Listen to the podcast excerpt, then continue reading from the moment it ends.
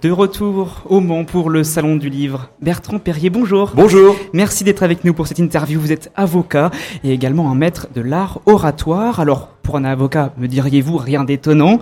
Mais vous, vous l'enseignez, vous accompagnez aussi des jeunes, notamment un concours Eloquentia, qui a valu un film d'ailleurs à voix haute que je conseille à tout le monde. Et là, avec votre livre, La parole pour le meilleur et pour le pire, chez JC Lattès, vous vous intéressez au discours. Alors pourquoi ce focus sur une partie de l'art oratoire qu'est le discours?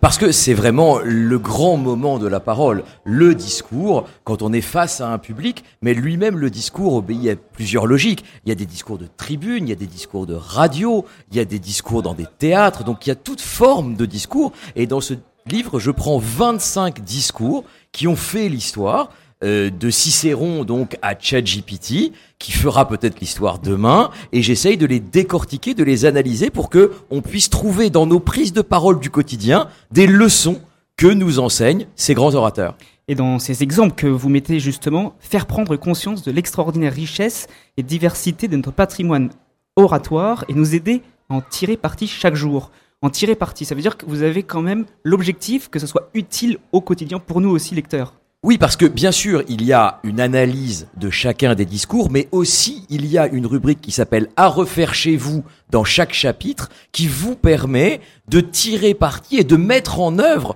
les techniques que les grands orateurs ont appliqué dans leur discours. Par exemple, Simone Veil défend l'avortement face à une assemblée hostile. Elle en tire les conséquences et comment est-ce que vous, vous pouvez en tirer les conséquences? Hugh Grant, dans Quatre mariages et un enterrement, rate complètement son discours de mariage. Comment est-ce que vous pouvez, vous, réussir le vôtre? Aimé Jacquet, muscle ton jeu Robert, arrive à motiver par un discours complètement foutraque une équipe et à la mener à la victoire. Comment est-ce que vous, vous pouvez faire la même chose avec vos propres collaborateurs? C'est ça l'idée, c'est de trouver des résonances dans notre vie d'aujourd'hui. Donc ça, c'est de l'enseignement. Vous, vous êtes enseignant, justement. Et j'aimerais revenir sur un exemple. Vous avez cité Cicéron, c'est le tout premier que vous utilisez, et il me marque moi aussi, parce que je me souviens qu'au collège, notre professeur de français m'avait sélectionné pour le lire devant tout le monde. J'étais timide, mais j'ai réussi, et j'ai ressenti quelque chose de très intéressant à ce moment-là. Justement, est-ce que pour vous, au quotidien, ça peut apporter d'apprendre et surtout de construire un discours, savoir le construire, savoir l'analyser ou même l'interpréter. Est-ce que ça peut être utile? Ça peut être une porte d'entrée. Déjà, le texte est fait et on sait qu'il est bon. Et donc l'interpréter, c'est aussi incarner des techniques de souffle, de posture. Après, évidemment, le but n'est pas de faire du théâtre et de réciter les textes des autres. Le but est de trouver en soi son message. Mais par exemple, Cicéron, dans cette catilinaire qui ouvre le livre, nous apprend comment construire. Et cette structure de démarrage, quels sont les premiers mots les plus efficaces hein Jusque à quand abuseras-tu de notre patience, Catilina? Je donne une dizaine de modalités selon lesquelles on peut commencer un discours. Par une blague, par un chiffre, par une histoire, par rebondir sur quelque chose qui a été dit avant. Et donc on a des techniques comme ça qui, encore une fois, peuvent nous aider au quotidien. Alors, dans La parole pour le meilleur et pour le pire, hein, Bertrand Perrier, le neuvième exemple de discours, c'est celui de Robert Badinter. Forcément, lui aussi avocat. Alors, vous qui faites des plaidoiries, quel lien il y a ou quelle similitude il y a entre la plaidoirie et le discours?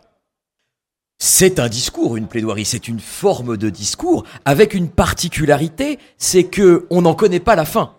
La plaidoirie est destinée précisément à influencer un juge, et donc en général, quand on fait un discours, bah, on sait à peu près la fin de l'histoire, alors que précisément une plaidoirie, elle est destinée à influencer la fin de l'histoire. Il y a dans ce livre une plaidoirie, c'est celle d'Éric Dupont-Moretti, il est filmé à Montpellier dans une cour d'assises où il s'écharpe violemment avec le président et pour autant il arrive à émouvoir les juges en essayant de faire en sorte de passer l'humanité de son client et c'est très joli parce qu'en général les plaidoiries elles sont pas filmées et là il y a une caméra qui par bonheur capte ce moment et j'essaye là aussi de l'analyser pour voir par quel ressort il arrive à argumenter et à émouvoir. Il y a aussi le langage non verbal. C'est important aussi d'en parler dans un discours, ça joue.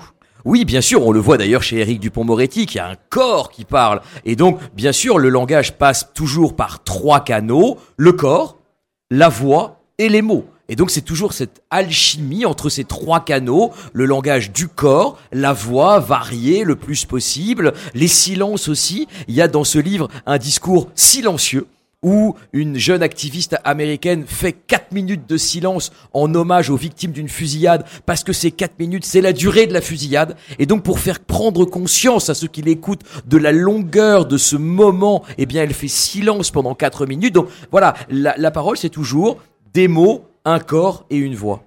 Et vous le dites même que la parole est une arme. Oui, c'est une évidence. Euh, la parole sert à convaincre, elle sert aussi à partager des émotions, et c'est en cela qu'elle peut être aussi un danger. Et dans cet euh, ouvrage, je parle aussi de la parole pour le pire, c'est-à-dire la parole des dictateurs, la parole du sophisme, c'est-à-dire la parole de l'insincérité ou de la violence. En fait, comme toute arme, elle peut être utilisée à bon ou à mauvais escient, ça dépend entre les mains de qui elle se trouve. Bertrand Perrier, on sait les discours, c'est complexe, qu'on n'a pas l'habitude. On peut parler de timidité. Et vous, vous êtes un ancien timide. C'est difficile à croire. Non, mais c'est une aussi une garantie euh, de euh, la conscience qu'on a de l'importance de sa parole. Quand on vient d'une timidité, on est plus conscient euh, de ce chemin parcouru et on attache peut-être encore plus d'importance à la parole qu'on a en quelque sorte conquise. Le stress, la timidité, ça peut être lié. Comment on fait quand on ressent beaucoup de stress avant, pendant, après? En réalité, le seul antidote au stress, je suis désolé, c'est le travail. Il n'y a pas de don comme ça qui ferait, ou de médicaments qui ferait disparaître le stress.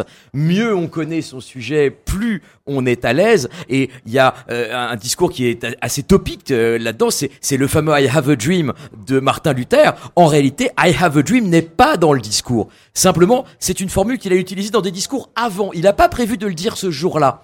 Mais il voit que son discours marche pas vraiment. Et il se dit, en fait, je vais refaire I have a dream. Et donc, il écarte son papier et il dit I have a dream. Et là, le discours décolle. Et donc, il y a à la fois ce temps d'improvisation, mais d'improvisation préparée. Et c'est probablement là-dessus que marche la parole. À la fois le travail et la spontanéité.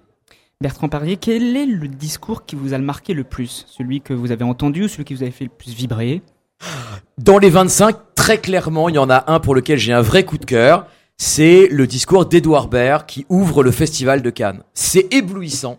Je sais pas si vous l'avez vu, ça fait six minutes et on est scotché parce que c'est habile, parce que c'est drôle, parce que c'est profond. Et en réalité, qu'est-ce qu'il nous apprend? Il nous apprend qu'un discours, ça doit marcher sur plusieurs registres. On n'écouterait pas quelqu'un qui ferait rire tout le temps, on n'écouterait pas quelqu'un qui militerait tout le temps. Et en fait, ce que fait Edouard Baird, avec ce talent unique et puis cette spontanéité, même cette forme de fragilité aussi, cette virtuosité bien sûr, c'est de nous emmener sur plein de registres. Et donc j'essaye d'analyser ce discours euh, au prisme de ce kaléidoscope de couleurs.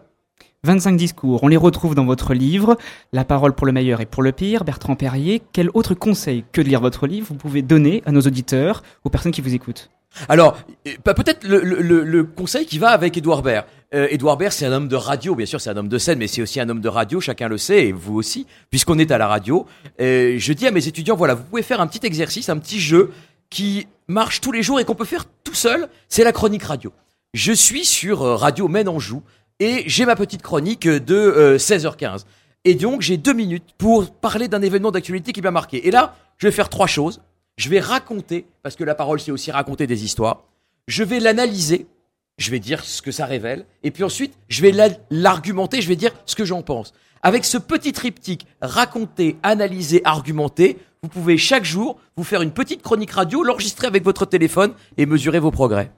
Et c'est possible aussi de voir des personnes qui ont une éloquence particulière. Justement, au tout début, introduction, j'ai parlé de ce que vous avez fait aussi avec les élèves, avec Eloquentia, avec ce film c'est aussi très intéressant de voir des personnes qui maîtrisent vraiment l'art oratoire.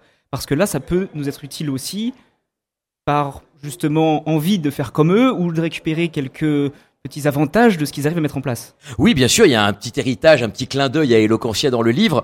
C'est que euh, j'avais rencontré à Eloquentia Kerry James, le rappeur, et donc Kerry James m'avait embarqué dans un film dans lequel il y a un concours d'éloquence. Donc j'analyse cette joute oratoire qui est dans euh, le film Banlieusard, euh, où vous avez là vraiment la virtuosité oratoire pour le concours d'éloquence pour le plaisir. Mais in fine, la parole, c'est pas vraiment pour le plaisir, c'est pour changer le monde. Et en fait, tous ces orateurs-là, ils ont changé le monde. Je pense à Christiane Taubira et ça fait le pont avec euh, l'intervenant précédent qui citait Léon Gontran Damas. Et en réalité, Christiane Taubira elle-même cite Léon Gontran Damas dans son discours à l'Assemblée nationale sur le mariage pour tous. Et là, ça nous apprend quoi? C'est quand j'ai une référence culturelle, Comment est-ce que j'arrive à faire en sorte qu'elle soit pas plaquée? Et ça, Christiane Taubira le fait formidablement. Et donc, en réalité, la parole, pour moi, c'est pas vraiment un acte esthétique. C'est vraiment quelque chose qui est destiné à changer le monde ou à partager ses émotions et ses convictions.